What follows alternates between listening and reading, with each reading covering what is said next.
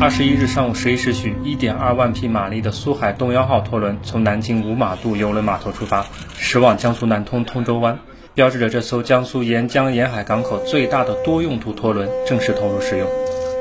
苏海东幺号轮船长七十八米，宽十八米，最大载重吨三千四百二十九吨，最大抗风等级十二级，最长续航能力一万海里，可连续海上工作三十天。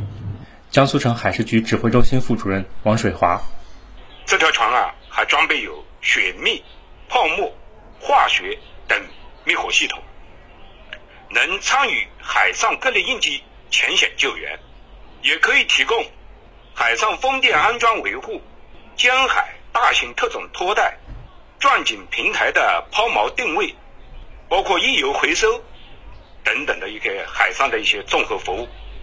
江苏拥有全国潮差最大的无遮蔽海域，海上经济活动频繁，尤其是海上风电场较为密集。苏海动幺轮的投用，大大增强了江苏沿海海上应急综合保障能力。新华社记者李光正，江苏南京报道。